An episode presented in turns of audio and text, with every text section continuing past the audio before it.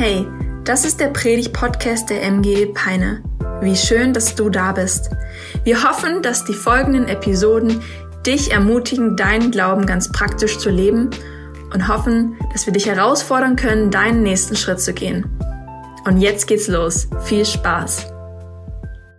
Und deswegen darf ich dir sehr, sehr gerne schon mal eine Sache mitgeben, über die du anfangen kannst zu beten, über die du anfangen kannst nachzudenken. Und das ist die Frage, wen nimmst du mit zum Heiligabend-Gottesdienst hier in der MGE? Heiligabend fällt dieses Jahr ja auf den Sonntag und wir werden am 24.12. zwei Gottesdienste haben, aber nicht vormittags, sondern um 15 Uhr und um 16.30 Uhr.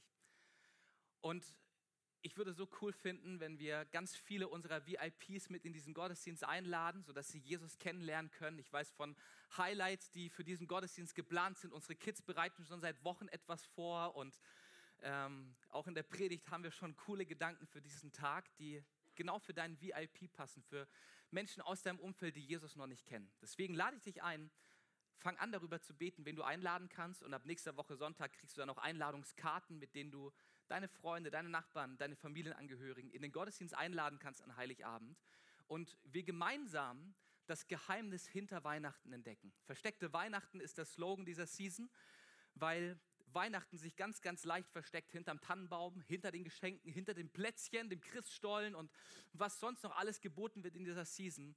Und wir schauen hinter diese ganzen Dinge und entdecken die wahre und die großartige Botschaft von Weihnachten. Und meine Hoffnung ist, dass am 24.12. um 18 Uhr, wenn hier alles fertig ist und wir nach Hause gehen, wir nicht mehr versteckte Weihnachten, sondern offenbarte Weihnachten haben weil Menschen mit einem Schatz nach Hause gehen und verstanden haben, worum es wirklich geht. Hast du Bock, Leute einzuladen? Hammer. Sehr schön. Ich auch. Ich auch. Jesus, ich danke dir für diesen Tag heute. Ich danke dir dafür, dass du bei uns bist in diesem Gottesdienst und zu uns reden möchtest durch dein Wort. Amen. Amen. Ey, gibt es hier Menschen, die die Bibel lieben? Ist eine rhetorische Frage, musst du nicht melden. Wir lieben natürlich alle die Bibel und Gottes Wort. Ähm, wenn nicht, dann lernst du sie heute lieben. Ich würde mich selber als einen absoluten Bibelfan bezeichnen. Ich liebe Gottes Wort. Ich, ich liebe es darin zu lesen. Ich liebe es mir das anzuhören. Ich liebe es Bibelverse auswendig zu lernen. Ich liebe sein Wort. Aber es gibt da diese Texte in der Bibel, mit der wir vielleicht so unsere Schwierigkeiten haben. Ich will es nicht wissen, welcher Text bereitet, aber es gibt da so eine Sammlung von Texten, mit denen wir wahrscheinlich alle so am struggeln sind. Das sind die Texte, die so anfangen, Adam war der Vater von Abel und Abel war der Vater von und war der Vater von und war der Vater von und war der Vater von Kennt ihr diese Texte? Wie spannend sind die, diese Texte zu lesen? Yeah! Hammer! Genauso geht es mir immer, wenn ich diese Texte lese. Aber in genau so einen Text werde ich dich heute mit reinnehmen. Wenn du eine Bibel dabei hast, dann schlag gerne Matthäus Kapitel 1 auf. Wir werden uns die Ahnengalerie Jesu anschauen. Und genauso wie Weihnachten sich häufig hinter Tannenbäumen und Geschenken versteckt, so versteckt sich auch Weihnachten in dieser Ahnengalerie. Und mein Wunsch für dich ist, dass du voller Begeisterung Matthäus Kapitel 1 ab Vers 1 liest und nicht irgendwo bei Vers 16 oder so einsteigst, sondern ab Vers 1, weil du einen Schatz heute entdeckst in dem Familienstammbaum von Jesus, der es in sich hat, der uns Hoffnung gibt und der die Botschaft von Weihnachten deutlich macht. Alright, bist du, spannend für ein, äh, bist du bereit für einen spannenden Text, ja? Okay. Buch des Ursprungs von Jesus Christus, dem Sohn Davids, der ein Nachkomme Abrahams war. Abraham wurde der Vater von Isaak, Isaak der von Jakob und Jakob der von Judah und seinen Brüdern. Judah wurde der Vater von Perez und Serach die Mutter war seine Schwiegertochter Tamar. Perez wurde der Vater von Hesron und Hesron der von Ram. Ram wurde der Vater von Amni, Aminadab. Aminadab der von Nachschon. Nachschon der von Salmon. Salmon heiratete Rahab, eine ehemalige Hure, und wurde der Vorfahr von Boas. Boas wurde der Vater von Obed, die Mutter war Ruth, eine Moabiterin. Obed wurde der Vorfahr von Isai und Isai der Vater von König David. David wurde der Vater von Salomo, Mutter war aber die Frau Urias. Salomo wurde der Vater von Rehabeam, Rehabeam der von Abia, Abia der von Asa, Asa der von Josaphat, Josaphat der von Joram, Joram der von Usia, Usia der von Jotam, Jotam der von Ahas, Ahas der von Hiskia. Hiskia wurde der Vater von Manasse, Manasse der von Amon, Amon der von Joschia und Joschia wurde der Vorfahr von Joachim und seinen Verwandten. Dann kam die Verbannung nach Babylon. Nach der Zeit der Verbannung wurde Joachim der Vater von Shealtiel, Shealtiel der von Zerubabel, Zerubabel der von Abihud, Abihud der von Eliakim, Eliakim der von Asor, Asor der von Zadok, Zadok der von Achim. Also wenn du einen biblischen Namen für dein Kind suchst, Achim ist super. Achim der von Eliud, Eliud der von Eleazar, Eleazar der von Matan, Matan der von Jakob, Jakob wurde aber der Vater von Josef, dem Mann der Maria. Sie war die Mutter von Jesus, der auch Christus genannt wird. Insgesamt sind es von Abraham bis David 14 Generationen, von David bis zur Verbannung nach Babylon 14 und von da an bis zum Messias noch einmal 14 Generationen. So, keine Angst, du musst die Namen nicht auswendig lernen. Wir schreiben keinen Test nachher, wo die Vokabeln abgeprüft werden. Matthäus startet sein Evangelium mit einer Ahnengalerie, mit dem Stammbaum Jesu. Und er ist damit nicht alleine. Lukas macht es ihm gleich auch. Am Anfang vom Lukas-Evangelium findest du so eine Ahnengalerie und damit fangen 50 Prozent der Evangelien mit einem Stammbaum an. Und wir als moderne Leser, wir lesen diese Texte und ich weiß nicht, wie es dir ging in den letzten fünf Minuten, aber wir fangen an zu gähnen und fragen uns, wann um alles in der Welt kann in dieser Geschichte mal Spannung entstehen. Wo ist die Action? Wo ist der Plot-Twist, der irgendwie die Handlung herbeiführt und den Spannungsbogen ansetzt? Ganz ehrlich, wenn du heute in einem Buch so starten würdest, würde es niemand kaufen, weil es eine lausige Einleitung ist. Für uns. In der Zeit von Jesus, in der Zeit von Matthäus, ist das aber hochspannend und hochaktuell. Die, die Leute lesen diese Einleitung zum Matthäusevangelium und die, die werden aus dem Häuschen gewesen sein, als sie es gelesen haben. Die sind ausgerastet und, und haben, haben sich gefragt, wie muss die Geschichte weitergehen, wenn sie schon so spannend startet. Und das schauen wir uns an, weil die Geschichte dahinter nämlich tatsächlich spannend ist und in unsere Zeit heute hineinspricht. Und ich habe drei Punkte, die ich dir mitgeben will. Erstens, das Evangelium ist kein Ratgeber, sondern eine gute Nachricht. Zweitens, das Evangelium stellt unsere Werteskala auf den Kopf. Und drittens, das Evangelium ist kein Märchen, sondern Fakt. Matthäus 1, Vers 1 fängt an mit Buch des Ursprungs von Jesus Christus, dem Sohn Davids, der ein Nachkomme Abrahams war. Direkt am Anfang dieses Stammbaums werden zwei Heldennamen der Geschichte Israels genannt, David und Abraham. Und David und Abraham verbindet eine Sache, nämlich dass sie von Gott höchstpersönlich Versprechen bekommen haben, die eines Tages in Erfüllung gehen. Gott begegnet Abraham und sagt, lieber Abraham, du bist jetzt noch kinderlos. Deine Frau und du, bisher hat es nicht geklappt, aber ich werde deine Nachkommen so zahlreich wie die Sterne am Himmel und so zahlreich wie der Sand am Meer machen. Und von deinen Nachkommen, von deinem Stammbaum werden eines Tages alle Nationen Segen erfahren. Alle Nationen werden gesegnet werden durch deine Nachkommen, lieber Abraham.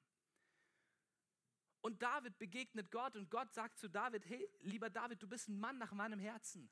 Die Art und Weise, wie du regierst, die Art und Weise, wie du nach meinem Willen fragst, die begeistert mich und ich möchte dir ein Königtum, eine Herrschaft geben, die dich noch überdauert, weil dein Nachkomme ein Thronfolger wird, der dieses gesamte Universum und diese gesamte Erde beherrscht und dessen Herrschaft niemals enden wird. David und Abraham bekommen beide Verheißungen von Gott, ein Versprechen, dass Dinge in Erfüllung gehen werden. Und dann passiert erstmal hunderte von Jahren nichts. Bis dann Jesus geboren wird und Jesus diese beiden Verheißungen erfüllt. Durch Jesus werden alle Nationen gesegnet, weil Jesus nicht nur für Juden gekommen ist, sondern für alle Menschen auf dieser Erde. Und gleichzeitig ist Jesus der Herrscher, der zu Rechten Gottes sitzt und tatsächlich der ewige Herrscher ist, dessen Herrschaft niemals vergehen wird, sondern der immer und überall die Kontrolle hat. Weihnachten zeigt uns, Gott gibt Verheißungen, die er einhält. Aber manchmal dauert es einfach ein paar Jahre oder ein paar Jahrhunderte, bis es real wird. Und wenn wir uns die Geschichte durchlesen, dann schlagen wir uns vielleicht an mancher Stelle echt die Hände so über den Kopf und fragen uns, Gott, was hast du vor? Ganz ehrlich, wie soll aus dem Geschlecht von David, wie soll aus dem Stammbaum von David noch jemals ein Herrscher hervorkommen, wenn du dein Volk nach Babylon ähm, verrücken lässt, weil Israel von Babylon eingenommen wird? Wie sollen deine Verheißungen wahr werden? Und man liest diese Geschichten und kann so die Verzweiflung des Volkes Israel spüren, die sich fragen, Gott, wann? Gott, wie? Und Gott, durch wen sollen deine Verheißungen wahr werden? Und ich bin so froh, dass ich nicht in dieser Zeit lebe, sondern heute die Retrospektive habe und in die Vergangenheit blicken kann und sehe, ja, Gott steht zu seinen Versprechen. Er ist der, der sagt, ich bin treu und ich halte mein Wort. Er ist derjenige, der sagt, du kannst dich auf mich verlassen. Und das sehen wir in Jesus. Weihnachten ist wahr gewordene Verheißung. Wenn du das Matthäus-Evangelium durchblätterst, dann wirst du einen Satz immer wieder lesen, den Matthäus gebraucht. Und er sagt, und es, füllte, äh, und es erfüllte sich, wie du Propheten vorhergesagt haben. Das ist die Struktur, die Matthäus in seinem Evangelium hat. Diesen Satz findest du immer wieder. Schnapp dir mal das Matthäus-Evangelium, lese es durch und mal dir mal immer an, wenn dieser Satz kommt. Der, der kommt so alle zwei, drei Seiten und es erfüllte sich, was der Herr durch den Propheten gesagt hat. Jesus ist die Erfüllung einer Verheißung. Und an Weihnachten feiern wir, dass Gott seine Versprechen hält, weil er sie immer erfüllt. Aber niemals so, wie wir denken und niemals in dem Zeitplan, den wir am angemessensten und am schönsten halten. Es gibt diesen Spruch, die Mühlen der Bürokratie malen langsam, aber sie malen gründlich. Und ich glaube, wir können das auch auf Gott anwenden. Die Mühlen Gottes malen langsam, aber sie malen gründlich. Es gibt keine Verheißung, die Gott ausgesprochen hat, die nicht in Erfüllung gehen wird. Alles, was er versprochen hat, wird tatsächlich Realität werden. Manchmal auf eine andere Art und Weise, als wir vielleicht dafür gebetet oder es uns erwünscht haben. Aber die Geschichte von Jesus zeigt uns, Gott hält sein Wort. Und Gott macht dir eine Verheißung und er sagt, wenn du dich mir ganz hingibst, dann werde ich deine Sehnsüchte stillen dann werde ich dir begegnen. Dann werde ich dir das geben, wonach du tief im Inneren suchst, nämlich die Beziehung zu mir. Und genau das erfüllt Gott mit Jesus. Als Jesus am Kreuz stirbt, macht er damit eine Brücke zu Gott, dem Vater. Und wir können Beziehung mit Gott wieder leben. Das Evangelium von Jesus, die gute Nachricht, dass er hier auf diese Welt gekommen ist, ist kein guter Ratschlag, nach dem wir irgendwie nur leben sollen, es ist kein, keine Tippsammlung von, wie gestalte ich mein Leben. Nein, es ist eine gute Nachricht. Eine gute Nachricht für mich, die mir Hoffnung gibt und Perspektive über mein Leben hinaus. Weil Gott seine Verheißung einhält. Amen. Das Evangelium ist kein guter Ratschlag, sondern eine gute Nachricht, weil Gott sein Wort hält. Aber das Evangelium ist nicht nur eine gute Nachricht, sondern es stellt auch ganz schön unsere Werteskala und unsere Kategorien in Frage, die wir so oft haben, wenn wir Menschen betrachten. Und an der Stelle müssen wir noch mal ganz kurz verstehen, warum der antike Mensch zur Zeit von Jesus diese Ahnengalerie so spannend fand. Denn wenn wir das verstehen, dann verstehen wir auch, was die Botschaft in dieser Ahnengalerie ist. Wenn du heute in dieser Welt irgendwas werden willst, wenn du dich bewirbst bei einem Unternehmen oder der Universität für eine Fortbildung, dann brauchst du Referenzen und eine gute Empfehlung. Und in unserer Zeit heute ist deine Referenz dein Lebenslauf. Du kommst zu einem Bewerbungsgespräch mit deinem Lebenslauf und sagst, schaut mal an, liebe Leute, hier habe ich meine Schule gemacht, das waren meine Noten, hier war ich zur Ausbildung, dann habe ich noch ein Studium draufgesetzt, für den Arbeitgeber habe ich gearbeitet und für den und für den. Ich bin was, aus mir ist was geworden, also stellt mich ein und bezahlt mich aber ganz gefährlich über Tarif. So, wenn wir heute in dieser Welt einen Platz einnehmen wollen, sei es beim Arbeitgeber, in unserem Freundeskreis, wo auch immer, dann zeigen wir unseren Lebenslauf und zeigen den Menschen, guck mal, was ich geschafft habe. Guck mal, was ich erreicht habe. Also mir gefällt, mir gehört auf jeden Fall dieser Platz, den ich haben will. Weil wir eine individualistische Gesellschaft sind. Wir sind eine Gesellschaft, die auf das schaut, was der Einzelne erreichen und was der Einzelne machen kann. Darüber definieren wir uns. Und das ist das komplette Gegenteil zu dem, wie sich die Welt von Jesus damals verstanden hat. Die Zeit von Jesus war sehr stark von kollektivistischem Denken geprägt. Das finden wir heute immer noch bei ganz vielen ähm, Völkern und Nationen. Ähm, sind nicht alle so individualistisch wie wir geprägt. Und in der kollektivistischen Gesellschaft, da geht es nicht so sehr darum, was ich alles in meinem Lebenslauf drinstehen habe und was ich erreicht habe, was ich gemacht habe, sondern mit wem bin ich verwandt? Wer ist in meiner Blutlinie? Auf welchen Onkel kann ich mich verweisen, der mal irgendwas Tolles und Großartiges gemacht hat? Und wenn du in einer kollektivistischen Gesellschaft zeigen willst, dass du der absolute Hecht bist, dann rollst du deinen Familienstammbaum aus, am besten 18 Generationen bis zur Ururoma Gertrud und zeigst, guck mal, wer ich bin. Ich bin der Nachkomme von Dietmar und Matthias. Das sind das meine, meine Vorfahren quasi. Guck mal, wie toll ich bin. Und genauso wie wir heute auch teilweise vielleicht unsere Lebensläufe ein bisschen frisieren, um beim Arbeitgeber gut ankommen. By the way, Studien gehen davon aus, dass 30 Prozent aller Lebensläufe gefälscht sind, die bei Bewerbung abgegeben werden. Weil entweder Dinge ausgelassen werden, ne, dann bezeichnet man das halbe Jahr Arbeitslosigkeit als Sabbatjahr. Ähm, man hat da ja kreativen Spielraum. Oder man fügt einfach Dinge hinzu, weil wie will der Arbeitgeber das kontrollieren? Bei 180 Bewerbungen auf dem Schreibtisch, als ob der in jeder Schule anruft und das Zeugnis checkt. Und genauso wie wir das heute mit Lebensläufen machen in unserer Gesellschaft, so wurden auch damals schon Lebensläufe frisiert und ein absoluter Meister im Frisieren des Lebenslaufs war Herodes der Große. Herodes der Große ist ein Zeitgenosse von Maria und Josef, den Eltern von Jesus. Und wenn du dir Herodes den Großen anschaust, dann war dieser Typ wirklich das allerletzte, was du haben willst in der Gesellschaft. Wirklich fürchterlich bis zum geht nicht mehr. Der Mann lässt seine Frau und seine beiden Söhne ermorden, weil er Angst hat, dass die ihm irgendwie den Thron streitig machen. Und er ist dann auch derjenige, der diesen kompletten Babymord beauftragt, aus Angst, dass ein Messias unter den Juden sein könnte, der ihn vom Thron kickt. Und dieser Herodes hatte ein Problem. Er hat sich als König der Juden gesehen, wurde von den Römern auch legitimiert, aber das Volk der Juden hat ihn nicht wirklich anerkannt als König, was daran lag, dass er halb Jude und halb Araber war. Ne? Wir erinnern uns, Stammbaum ist wichtig.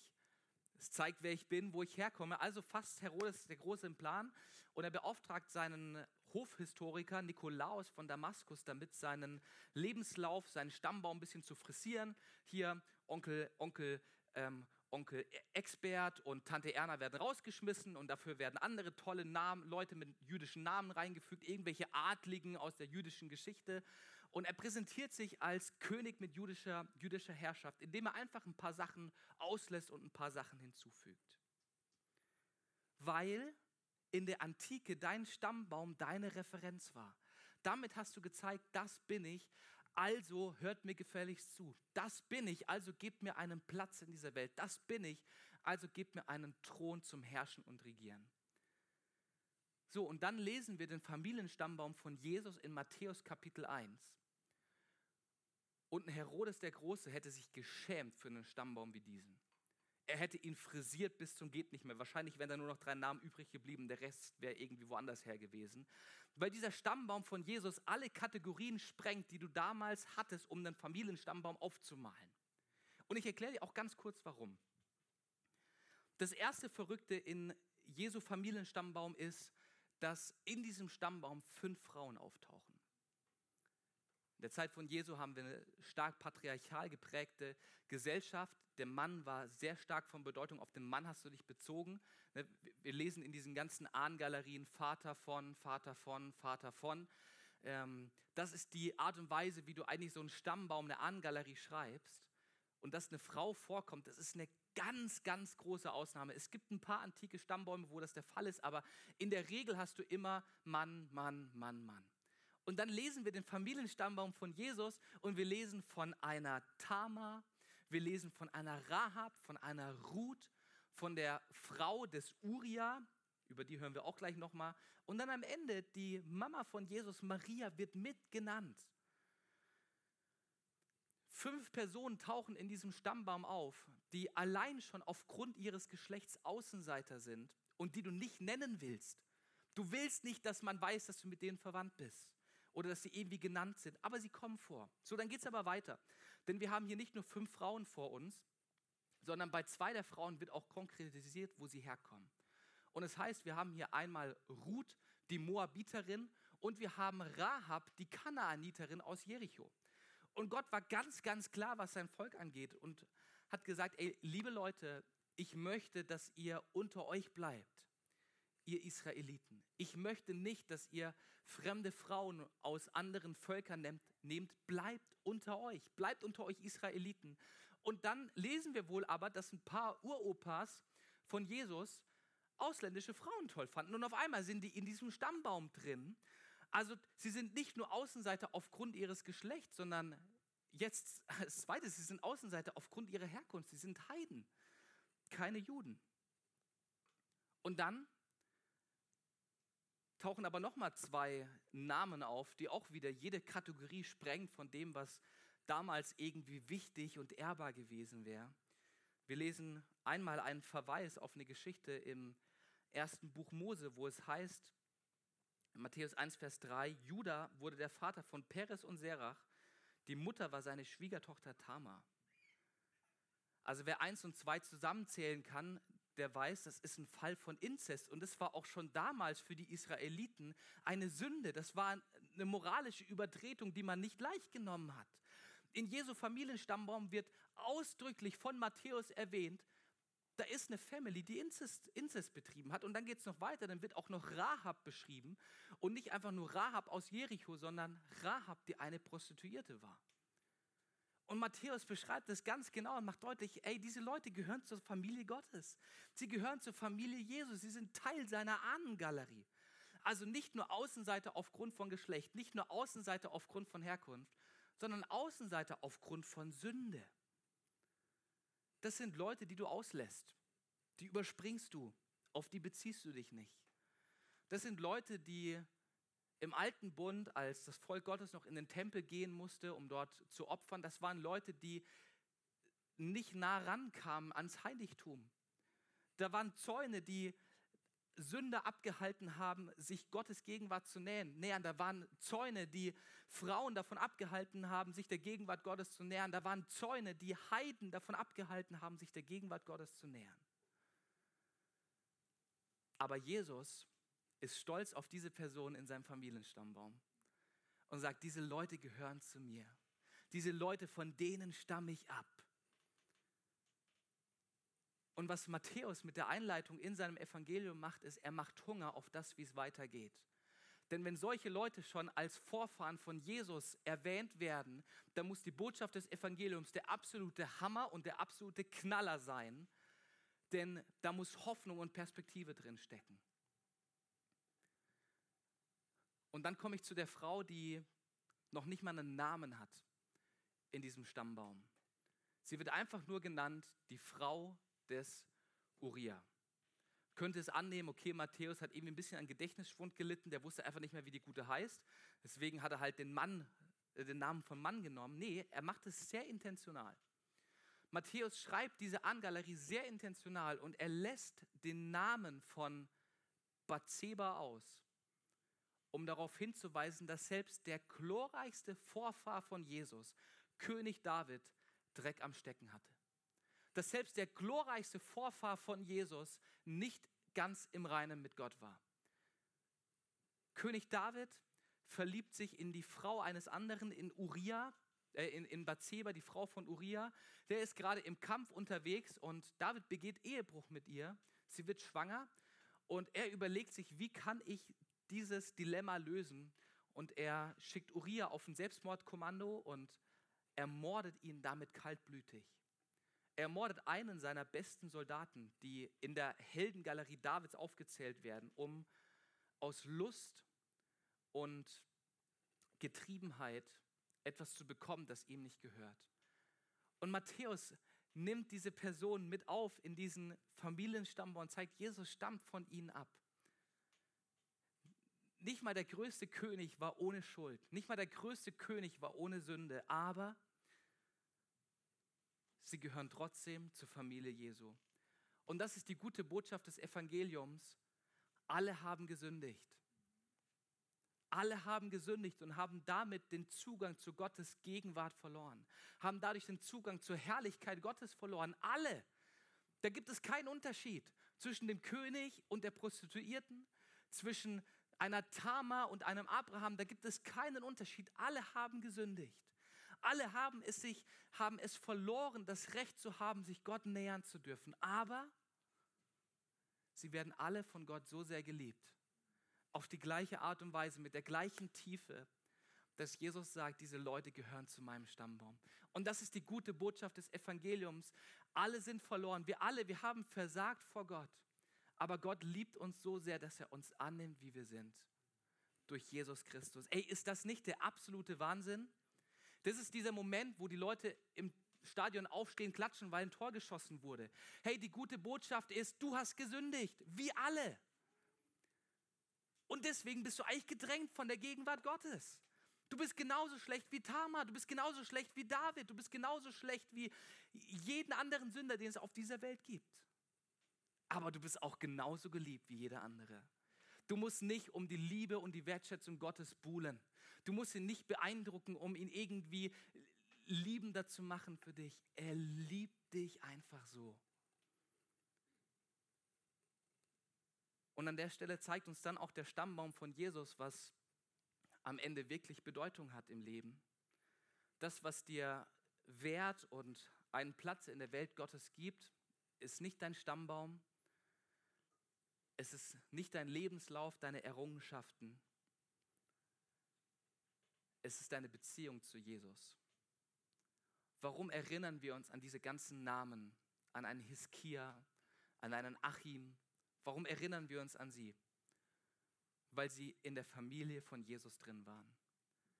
Hey, und wenn wir von heute an eine Milliarde Jahre in die Zukunft spulen würden, dann wird dein Name da immer noch zu finden sein, wenn du eine Entscheidung getroffen hast, zur Familie Jesu zu gehören und Teil davon zu sein, weil es bei Jesus nicht darum geht, wen du kennst und was du geleistet hast. Es geht darum, ob dein Name im Buch des Lebens steht. Und du bist eingeladen, an ihn zu glauben, ganz egal, woher du kommst. Bei Jesus gibt es keine Kategorien von Herkunft, von Geschlecht, von Befähigung oder von Vergangenheit. Er nimmt dich so an, wie du bist. Und er gibt dir Bedeutung und einen Platz in der himmlischen, ewigen Welt. Einfach indem du Teil seiner Familie wirst. Und damit crasht das Evangelium alle Kategorien, die wir haben alle Werteskalen, die wir aufstellen, in die wir Menschen einranken und irgendwie einschätzen in unserem Alltag, das Evangelium bricht sie auf. Das Evangelium stellt unsere Werteskala auf den Kopf, weil ich Teil der Familie Gottes nur werden kann durch seine Gnade. Nicht durch meine glorreichen Vorfahren, nicht durch meine glorreichen Taten, alleine durch Gnade. Ich habe eine Geschichte gehört vor ein paar Wochen von einem Bibelkommentator aus dem 16. Jahrhundert von Matthew Henry. Er wohnt in England oder wohnte in England und er beschreibt die Geschichte, wie seine Eltern sich kennengelernt und dann auch zusammengekommen sind. Sein Papa Philip Henry kommt aus sehr armen Verhältnissen, ohne jeglichen Adel im Hintergrund, ohne Möglichkeiten eines sozialen Aufstiegs. Und seine Mutter ist das Gegenteil dazu. Sie hat adlige Familie, blaues Blut fließt durch ihre Adern, gehört zu einer der reichsten Familien der Gegend. Und diese beiden lernen sich kennen, also Philip Henry als sehr, sehr arme Person und die Mutter. Sie lernen sich kennen und verloben sich, gehen dann zu ihren Eltern und teilen mit, ey Friends, wir heiraten jetzt.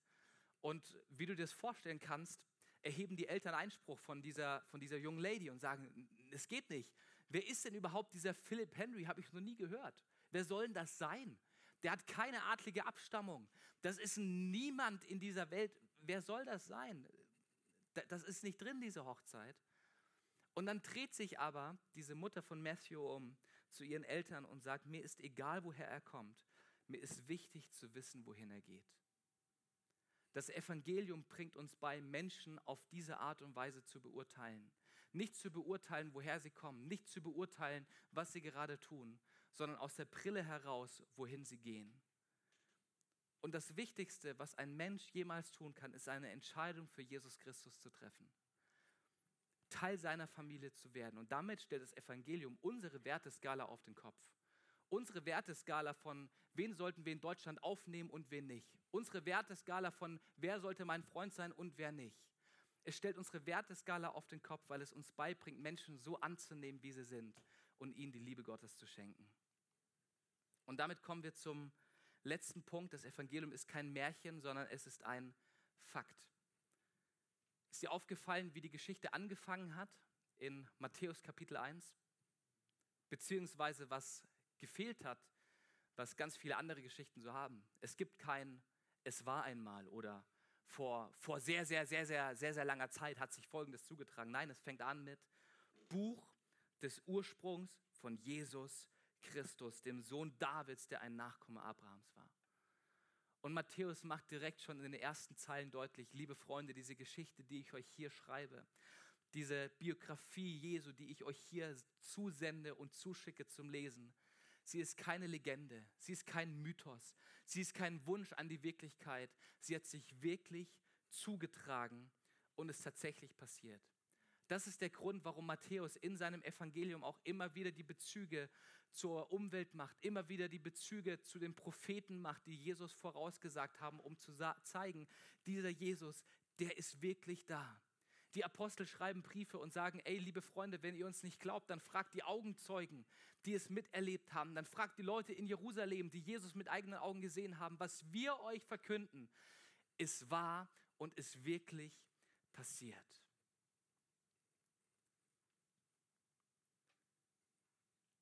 Das Evangelium ist kein Märchen, es ist kein Mythos. Es ist keine gute Nachtgeschichte, die uns irgendwie trösten soll. Sie ist die einzig gute Nachricht, die es überhaupt gibt. Der Autor von Herr der Ringe, J.R. Tolkien, war sehr, sehr eng mit einer Person befreundet, die sich als Atheist geoutet hatte und auch ganz klar als Atheist in dieser Welt unterwegs war. Und der Name dieses Freundes war C.S. Lewis.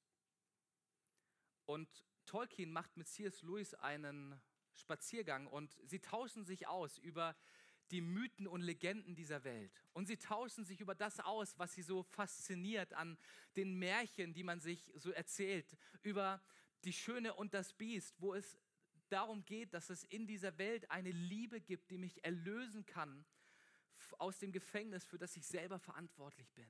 Und sie erinnern sich an die Geschichte von Dornröschen, in der es aussieht, als wäre jemand tot. Aber durch den Kuss des richtigen Heldens wird diese Person aus dem Schlaf wieder erwacht. Und sie unterhalten sich über Märchen und sie analysieren gemeinsam während diesem Spaziergang die verschiedenen Elemente, die diese Mythen gemeinsam haben. In jedem Mythos gibt es immer irgendwie diesen Typ, der ewig leben kann. Menschen können in der Zeit hin und her reisen. Liebe ist ewig und wird nicht unterbrochen durch Tod oder Scheidung. Und in diesen ganzen Mythen triumphiert am Ende immer das Gute. Und sie stellen auf diesem Spaziergang so fest, der Grund, warum uns diese Märchen, diese Legenden so inspirieren und unsere Herzen höher schlagen lassen, ist, weil es in der Fakten, in der realen Welt diese Dinge nicht gibt. Jeder muss am Ende einmal sterben.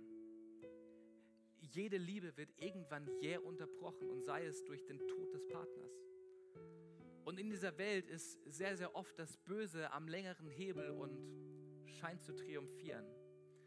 Und währenddem sie so reden, sagt C.S. Lewis, ganz ehrlich, ich, ich liebe diese Geschichten, aber Mythen sind doch in Wahrheit nur Lügen die schön verpackt sind. Und er beschreibt damit, dass wir uns in diesen Geschichten gerne verlieren und uns in diese Geschichten gerne reindenken, weil es in uns etwas anspricht. Diese Geschichten scheinen auf eine Realität hinzuweisen, die zwar nicht wahr ist, aber die wir so gerne als wahr hätten. Und die beiden laufen schweigend weiter und Tolkien steigt dann wieder in dieses Gespräch ein und sagt, ja, es, du meinst ja schon recht haben, aber es gibt da noch eine andere Geschichte unter diesen ganzen Geschichten mit diesen unglaublich spannenden Elementen. Die Geschichte eines Mannes, der geboren wurde in einem kleinen Städtchen. Ein Niemand, doch er scheint Macht über das Böse zu haben. Er erweckt Kinder von den Toten, er stillt den Sturm, gibt den Hungrigen zu essen. Und dann verrät ihn einer seiner besten Freunde und er stirbt.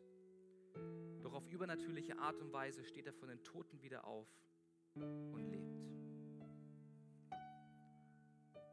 Was klingt wie eine weitere Fantasy-Geschichte, wie eine weitere Legende, die uns irgendwie anspricht im Inneren, ist in Wirklichkeit die Realität, weil dieser Jesus tatsächlich gelebt hat, weil dieser Jesus tatsächlich in unsere Welt gekommen ist, weil dieser Jesus tatsächlich Menschen von den Toten auferweckte, Lahme wieder geheilt hat und Blinde wieder sehen konnten nach einer Begegnung mit ihm. Dieser Jesus ist tatsächlich am Kreuz gestorben und nach drei Tagen von den Toten wieder auferstanden. Diese Geschichte dieses Mannes aus Nazareth, sie ist Realität und gleichzeitig so viel anders als all diese Legenden und Märchen. Es fängt nicht an mit es war einmal, sondern so ist es passiert. Das Evangelium von Jesus ist kein Wunsch an die Realität, es ist die Realität, die hinter allen Wünschen steckt, die wir haben. Der Wunsch nach ewigem Leben, der Wunsch, dass Liebe niemals aufhört, der Wunsch, dass wir gerettet werden und das Gute am Ende die Obermacht hat und triumphiert. Diese Wünsche werden in Jesus Christus Wahrheit und sie werden Realität. Das Evangelium ist keine nette Geschichte, sondern die einzig gute. Das Evangelium ist keine Legende, die man sich erzählt. Sie ist die einzig wahre Geschichte, die uns zu Jesus führt und uns einlädt, diesen Jesus kennenzulernen und Teil seiner Familie zu werden. Evangelium ist die gute Nachricht davon, dass Jesus in diese Welt einbricht. Er bricht ein und wird einer von uns. Und Jesus ist damit so ein bisschen wie dieser Actionheld, der sich verhaften lässt, sich in den Gefängnis, ins Gefängnis schmeißen lässt, um seinen besten Freund dort rauszuholen. Jesus bricht in unsere Welt ein, er wird Mensch mit dem Ziel, uns zu retten, mit dem Ziel, uns ewiges Leben zu geben, mit dem Ziel, uns eine Liebe zu geben, die niemals aufhört und die an keine Bedingungen geknüpft ist. Und die Frage ist, sind wir bereit, diese versteckte Botschaft von Weihnachten zu erkennen und sie anzunehmen? Oder geben wir uns weiter mit Geschenken, Tannenbäumen und Lichterketten zufrieden? Lass uns gemeinsam mal die Augen schließen.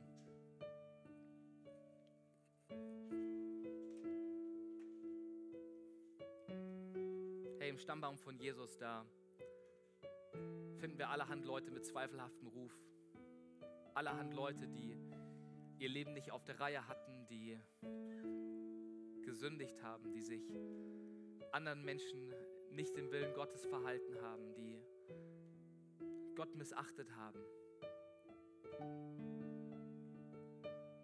Aber Gott stand zu jeder Zeit mit offenen Armen da und hat sie willkommen geheißen und durch Jesus bekommen wir Vergebung all unserer Schuld. Durch Jesus bekommen wir einen Namen, der nicht an das geknüpft ist, was wir getan haben, sondern an das, was er für uns getan hat. Hey, und du kannst heute frei werden von Schuld und von Sünde. Du kannst frei werden von Dingen aus deiner Vergangenheit, die dich quälen und die dich plagen. Und Jesus lädt dich heute Morgen ein, Teil seiner Familie zu werden. Und ich möchte dich an seiner Stelle fragen, hey, willst du, willst du gerne Teil der Family werden? Teil der Familie Gottes, in der es nicht um das geht, was du kannst oder was du geleistet hast, sondern nur darum, dass du an Jesus glaubst und anfängst, eine Beziehung mit ihm zu entwickeln.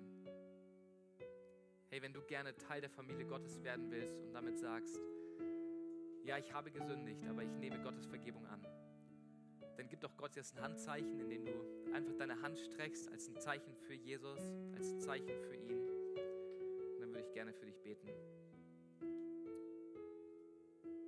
Yes, vielen Dank. Hey, vielleicht machen wir es so, dass ich von hier vorne ein Gebet bete und wir als ganze Kirche beten mit den Leuten mit, die sich jetzt gerade gemeldet haben. Und kommen zu Jesus. Herr Jesus, ich komme zu dir. Ich kann nichts vorweisen,